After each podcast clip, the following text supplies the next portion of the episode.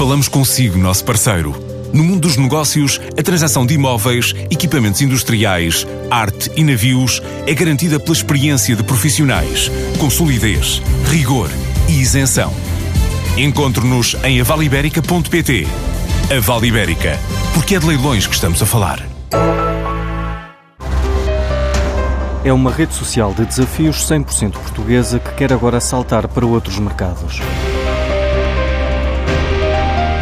A YouClap começou porque José Rocha e os amigos gostavam de lançar desafios entre eles, mas as redes sociais não davam as respostas pretendidas. Quando eu acabei a universidade, aí fui vir para a Beiro, grande parte dos meus amigos separámos um bocadinho uns dos outros. E nós falávamos muito pelo WhatsApp e pelas outras redes e estávamos constantemente com desafios e brincadeiras uns com os outros. Chegou um ponto a nós, pá, eu olhei para aquilo e disse, não, estas redes sociais não são feitas para desafios.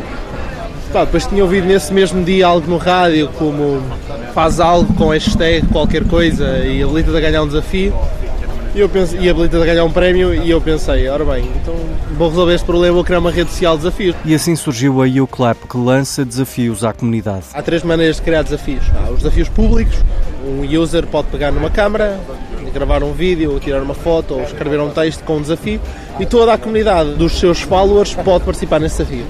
Temos desafios privados, que foi mais que eu criei a aplicação por causa disso. Onde eu e os meus amigos temos todos um grupo privado e desafiamos uns aos outros num lado mais privado. Temos também os desafios locais, que vão sair dentro de alguns meses, que é um bocadinho como o Pokémon Go. Vão a um sítio para apanhar um Pokémon, aqui vão a um sítio para desbloquear um desafio.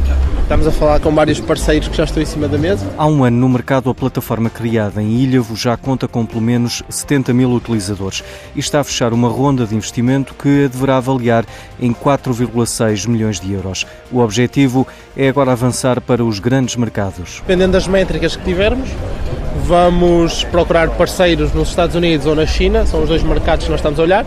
Na China já estamos na China Venture Academy, através de Cambridge, uma, uma das sessões em que iremos lá em agosto dar o pitch e apresentar o YouClub a investidores chineses. As receitas da plataforma para já estão baseadas em publicidade, com as marcas a pagarem para aparecerem na pesquisa ou na cronologia.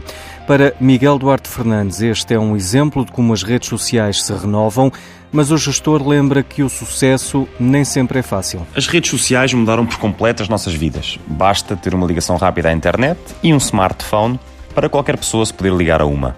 Nunca estivemos tão conectados. Não precisa de 5G nem de um smartphone topo de gama. Hoje em dia, qualquer smartphone baixa gama já tem capacidade para se conectar ao mundo via redes sociais. Hoje, qualquer startup pode inventar uma rede social e não faltam projetos interessantes, nem business angels para se atirarem de cabeça com curvas de crescimento minimamente aceleradas. O caminho para o sucesso está, no entanto, muito longe de ser um caminho fácil e mesmo as grandes empresas falharam redondamente no lançamento de redes sociais, exemplos como o Google Plus ou o iTunes Ping. Mesmo os níveis de utilização do Twitter em Portugal são muito baixos comparados com outros países da União Europeia, como por exemplo Espanha. Eu acredito na renovação cíclica das redes sociais, vincada pelas gerações mais novas que marcam tendências e que abandonaram, por exemplo, o Facebook porque lá estavam os pais. Adotaram o Snapchat, onde as comunicações com os amigos são mais privadas, longe do controle dos pais, e o Instagram ganhou grande notoriedade, potenciado pelos Insta Stories, que ganharam ainda mais relevância que os posts, algo pelo qual o Snapchat era tão valorizado pelos jovens: o facto do conteúdo desaparecer. Para mim, existem três fatores críticos de sucesso numa rede social. Primeiro, que ofereça um valor acrescentado e duradouro. O Instagram, para além de estar apenas aberto à minha rede privada de amigos e familiares, e no meu caso muito mais restrito que os Facebook, serve-me, por exemplo, como álbum onde publico e recordo as melhores memórias de eventos com os amigos ou familiares. Em segundo lugar, usabilidade extrema. Tem que ser uma app que funciona eximiamente de modo perfeito, sem delays, sem registros complicados, onde tudo funciona a um toque e que satisfaça o imediatismo dos utilizadores. Em terceiro lugar, a diversão. Tem que ser divertido. Talvez para mim o fator principal dos três. Para além da usabilidade extrema e do álbum de família para partilhar com os pais, os amigos e os tios os aniversários da criançada, tem que ser divertido. Tem que haver produtores e promotores de conteúdo que nos divirtam e nos entretenham nos tempos mortos das filas do dia a dia.